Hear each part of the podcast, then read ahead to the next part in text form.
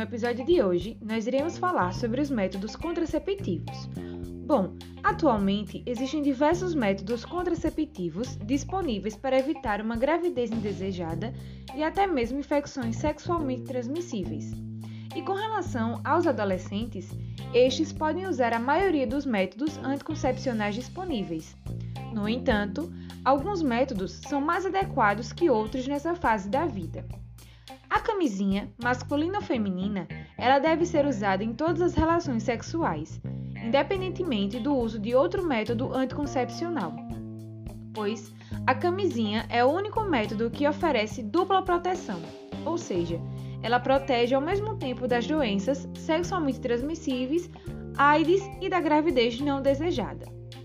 Mas o que são os métodos anticoncepcionais? Eles são maneiras, medicamentos, objetos e cirurgias usados pelas pessoas para evitar a gravidez.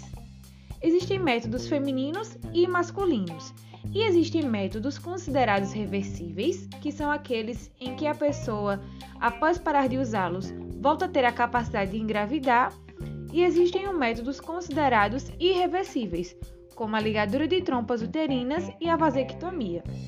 Porque, após utilizá-los, é muito difícil a pessoa recuperar a capacidade de engravidar.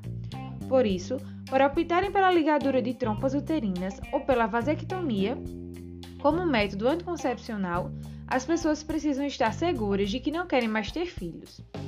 E como escolher o método anticoncepcional? Bom, a escolha ela deve ser livre e informada.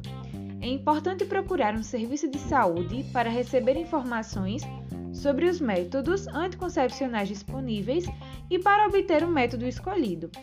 Estar bem informado é fundamental para se fazer a melhor escolha.